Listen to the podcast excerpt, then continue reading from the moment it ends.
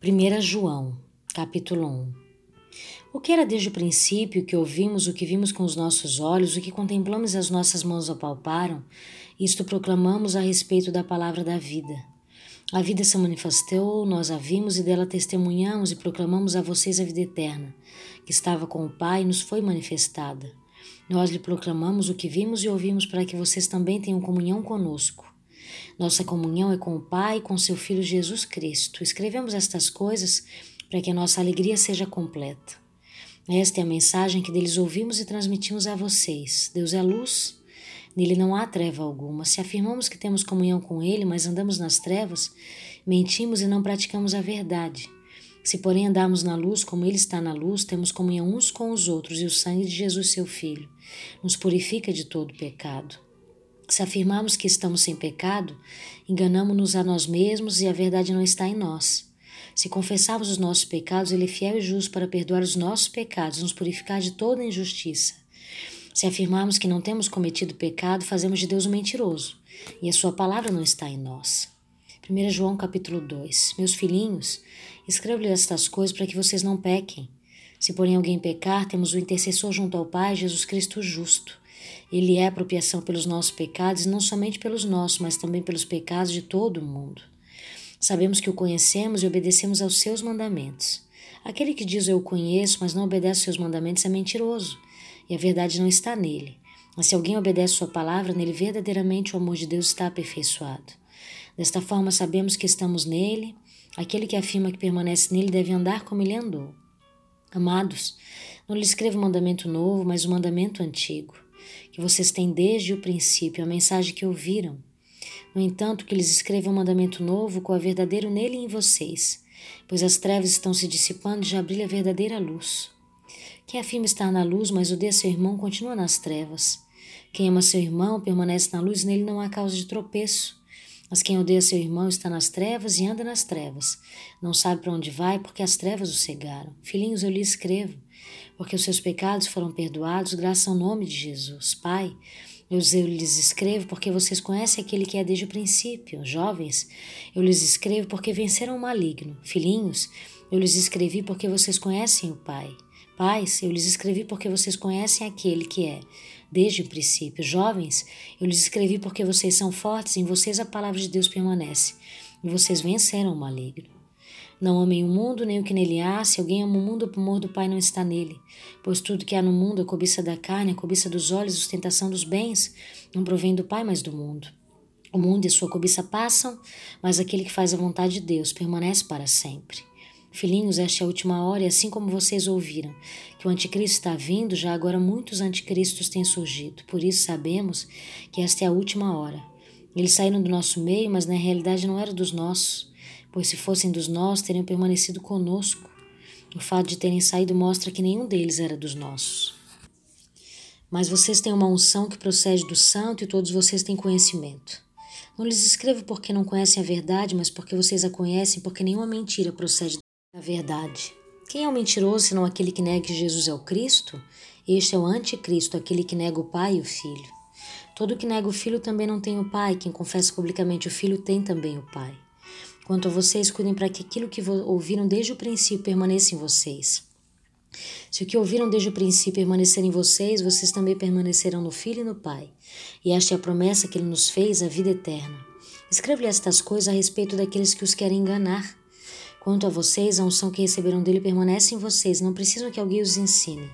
Mas como a unção dele recebida, que é verdadeira e não falsa, os ensina acerca de todas as coisas, permaneçam nele como ele os ensinou.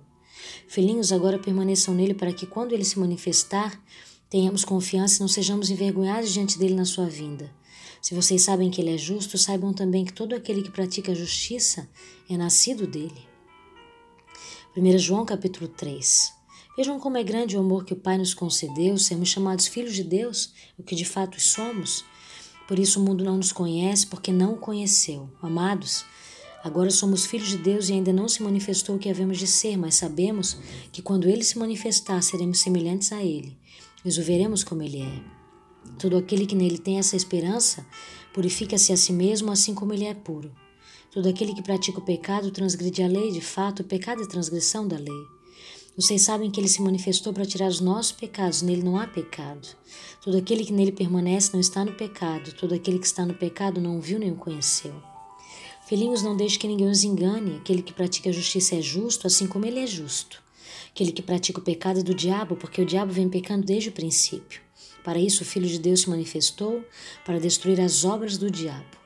Todo aquele que é nascido de Deus não pratica o pecado, porque a semente de Deus permanece nele. Ele não pode estar no pecado porque é nascido de Deus. Desta forma, é sabendo quem são os filhos de Deus e quem são os filhos do diabo. Quem não pratica a justiça não procede de Deus, tampouco quem não ama seu irmão. Esta é a mensagem que vocês ouviram desde o princípio, que nos amemos uns aos outros. Não sejamos como Caim, que pertencia ao maligno e matou seu irmão.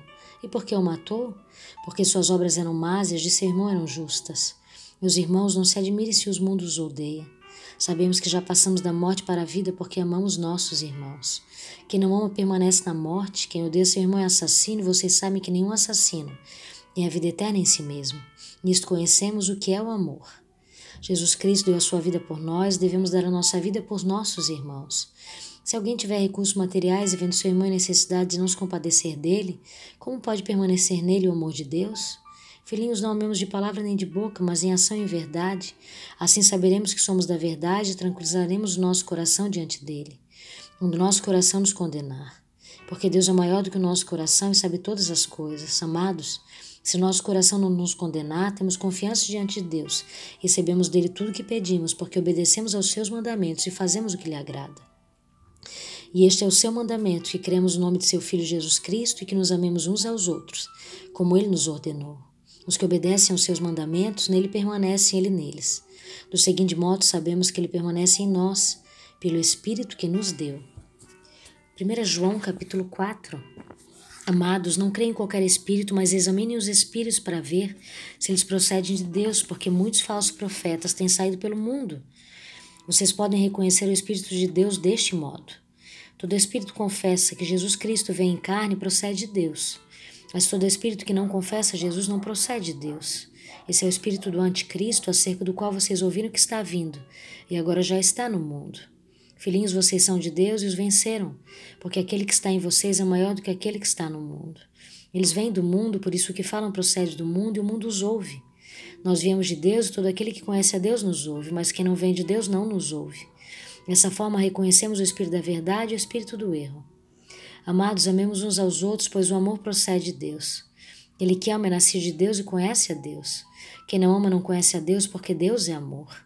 Foi assim que Deus manifestou o seu amor entre nós, enviou o seu Filho unigênito ao mundo, para que pudéssemos viver por meio dele.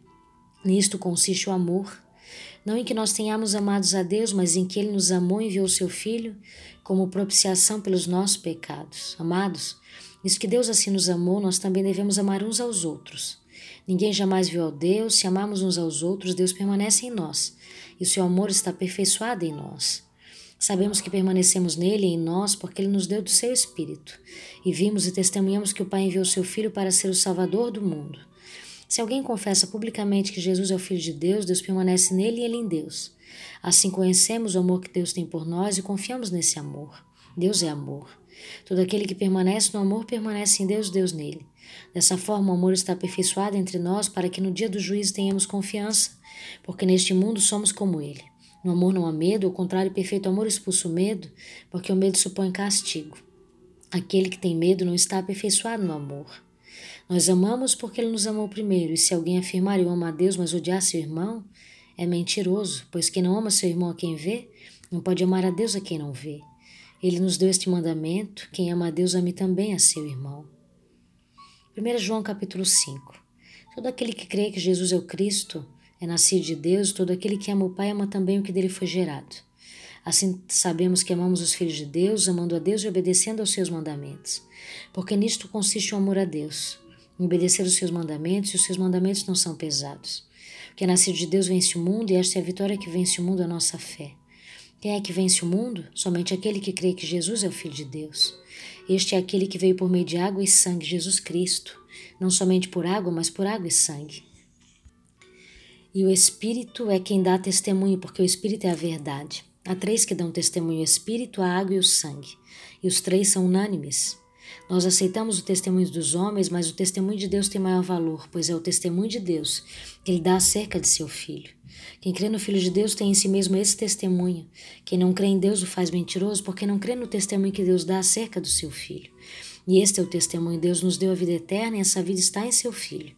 Quem tem o filho tem a vida, quem não tem o filho de Deus não tem a vida. Escrevi-lhes estas coisas a vocês que creem no nome do Filho de Deus, para que vocês saibam que têm a vida eterna. Esta é a confiança que temos ao nos aproximarmos de Deus. Se pedirmos alguma coisa de acordo com a vontade de Deus, Ele nos ouvirá. E sabemos que Ele nos ouve em tudo o que pedimos, sabemos que temos o que dele pedimos. Se alguém vir seu irmão cometer pecado que não leva à morte, ore, e Deus dará vida ao que pecou. Refiro-me àqueles cujo pecado não leva à morte. Há pecado que leva à morte, não estou dizendo que se devorar por este. Toda injustiça é pecado, mas há pecado que não leva à morte. Sabemos que todo aquele que nasce de Deus não está no pecado.